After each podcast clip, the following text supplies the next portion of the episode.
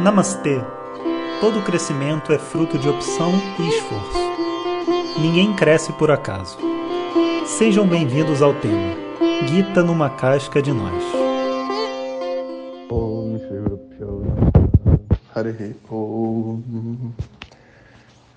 Bom dia, pessoal. Então,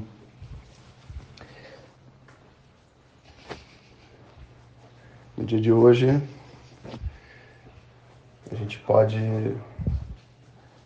entrar em contato com aquelas coisas que existem assim de reais dentro de nós, né? É muito comum a busca espiritual, ela está, vamos dizer assim, associada a algum tipo de, de dor ou de trauma que a pessoa tenha passado, sabe? E que ela esteja tentando se, se livrar né, de um, um sofrimento. Seja, seja um sofrimento que esteja acontecendo agora, né? seja algo que ela fez no passado e que ela busca assim uma uma redenção, uma liberdade. Né? Mas não é só dessa forma que as pessoas buscam, né? Dá para você buscar em qualquer momento. Na verdade, a hora que a mente tiver discriminação, a mente começa a despertar o interesse pela espiritualidade. Não importa se você tem um grande trauma ou não. E, mas independente disso, né, se existe um, um trauma ou não, existe um contato com uma verdade interna. E isso é algo que a gente precisa assim, estar tá consciente e saber, porque senão o estudo fica uma coisa meramente intelectual. A gente não, não mergulha dentro das dificuldades que a gente tem e nem batalha por crescer delas, né? E nesse ponto, sabe, tem três coisas que impactam fortemente né, esse processo de, vamos sei lá, de crescimento, se é que a gente pode dizer assim, de uma pessoa junto do estudo de Vedanta, né? A primeira coisa, evidentemente, é a consciência que ela tem dessas dificuldades interiores e junto dessa consciência, naturalmente, o esforço que ela coloca de crescimento. Né? Se a gente não para para tomar consciência das nossas sombras e, e se esforça para crescer, ninguém vai poder fazer isso por nós, sabe? Então esse assim é o primeiro ponto. Às vezes até o ego, né, nos impede de tomar essa consciência. Muitas vezes assim as pessoas querendo se mostrar melhor do que são para as outras, sabe? Acabam perdendo uma oportunidade para crescer. O segundo ponto que é fundamental é a presença do professor. O professor, ele, a energia dele, sabe, a, o que ele representa, e estando ali, né, ele dá para mim esse input interno de crescimento. É como se do lado do treinador a gente dá mais gás, né? Ou a gente faz as coisas mais certinhas. Então a presença do, da autoridade, né, do professor, representa o pai também, é algo extremamente importante para que esse processo interno possa acontecer. E o terceiro ponto, que é o mais difícil deles, na minha opinião, né? Apesar de que tem muita gente que é, não consegue ter um relacionamento adequado com o professor, né?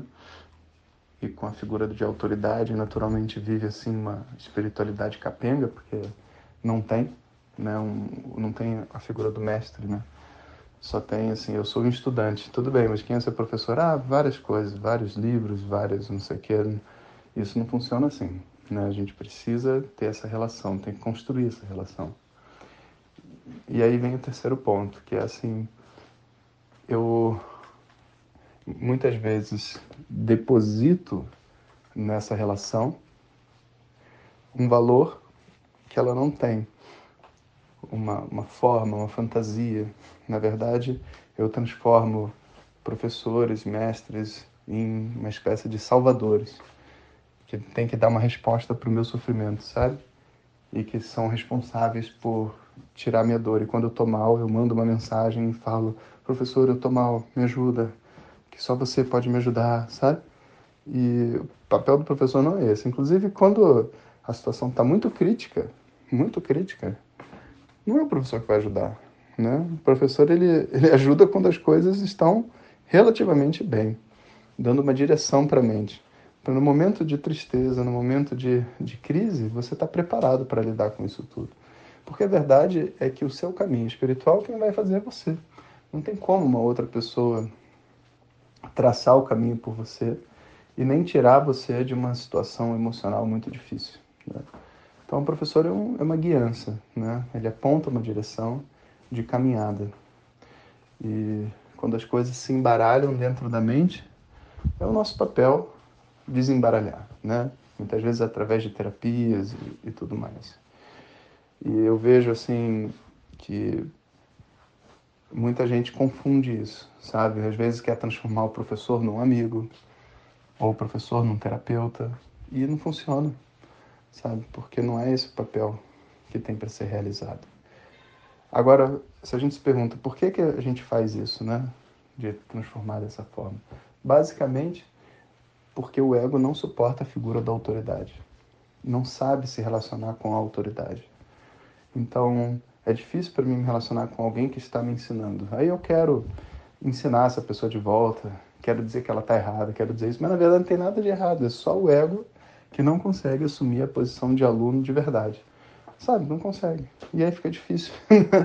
então, é, eu vejo assim, eu estava vendo pelas perguntas, né? Eu estava lendo as perguntas, eu tentei responder é, todas as perguntas. Né? Então, sexta-feira a gente tem esse papo reto no Telegram, onde o pessoal que está acompanhando vai co colocar as perguntas que eles têm, né? E eu vejo assim, muitas e muitas das perguntas é só isso.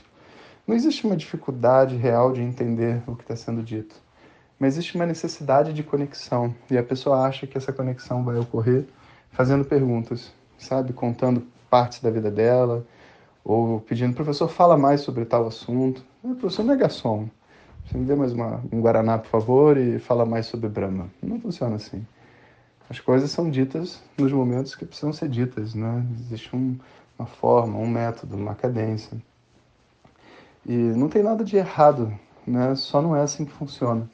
A gente precisa é, entender né, que as coisas não são do jeito que a gente quer. Elas são do jeito que elas são. E a gente pode querer estar com elas ou não, do jeito que elas são. Então, essa atitude, sabe, de largar o controle, largar o ego e tudo mais, é muito, muito importante para a gente poder, vamos dizer assim, fazer uma boa jornada espiritual, né? Uma jornada onde a gente não perca tempo, onde a gente cresça, onde tenha prazer, não só dor, né? Bom, e antes de prosseguir, eu acabei de lembrar de uma coisa. Hoje é sábado e é o último dia para a gente fazer é, aquela para a gente participar daquela campanha de arrecadação de fundos para o Gurukulam, cuja recompensa é, são os nossos livros. Né? Eu conversei aqui com a equipe, parece que dos três livros, dois já foram esgotados. Então a gente só tem o novo, o primeiro. E por acaso, quem quiser, né, pode participar dessa campanha. Tem lá vários valores de doação e já arrecadamos bastante dinheiro, vai ser muito bom para a gente poder começar essa construção. Estamos esperando também o, o ok da prefeitura e tudo mais para poder construir, mas é, já estamos preparando. Então, muito obrigado a todos que participaram, sabe? Esse, esse envolvimento de vocês é fundamental, né? não só pelos recursos, mas porque o Gurukulam é de todos, né? É para a gente poder oferecer novos, entre aspas, é, professores, alunos avançados, é, cientistas mesmo da tradição védica, né? pessoas que vão investir o seu tempo, anos das suas vidas, para mergulhar fundo nessa tradição. Então, é muito legal que a gente possa fazer isso todos juntos. E, bom, então é isso, eu vou pedir para eles colocarem o link né, junto do áudio também. Então quem quiser pode participar ainda. Até meia-noite de hoje, no máximo, já vai ter saído do ar. E também os alunos que estão na lista de espera da turma regular já podem se organizar. O nosso primeiro encontro já é no dia 5, se eu não me engano. E todas as informações estão lá no grupo da, da lista de espera no Telegram. Então a ideia é também que a gente vai agora se preparar para esse mergulho profundo que é a toma regular. Então a gente tirar algumas dúvidas, né? Quem precisa decidir ainda se quer entrar ou não, né? Pode ter uma oportunidade de fazer suas perguntas, estudar algumas coisas, aprender algumas coisas. Isso tudo é o que a gente vai fazer na lista de, no, nessa concentração, né? Preparação para a turma do ano que vem. Enfim, tendo dito isso, né? Que tem tudo a ver com o que eu estou falando, a nossa preparação para o estudo, né? Para que ele possa se aprofundar não é um, uma preparação assim técnica. Quero aprender sânscrito, quero aprender mantras. Eu, poxa, é, o que, que eu preciso ler, sabe? Não. É uma preparação interna. É, eu vou passar internamente por um desafio, sabe? Vou, que nem quando a gente, sei lá, vai ter que falar com um parente que a gente tem dificuldade e a gente não quer ir porque não está, e a gente se prepara para poder ir. Essa preparação, como é que é? É uma preparação interna. É algo que você coloca dentro de você de que você vai lá enfrentar um desafio, né? Enfrentar, vai ter que ter coragem, vai ter que ter honestidade, vai ter que ter um monte de coisa. E é essa energia que a gente precisa gerar para o estudo de Vedanta. Inclusive é essa energia que a gente gera para as pessoas nessa preparação para a turma regular do ano que vem. Né? Vamos alinhar mente, intelecto e coração. Om Shanti Shanti Shanti. Muito obrigado e lembre-se, antes de compartilhar, certifique-se que a pessoa está a fim de crescer. Esse conhecimento não é bem recebido se ouvido no momento errado. Om Tat Sat.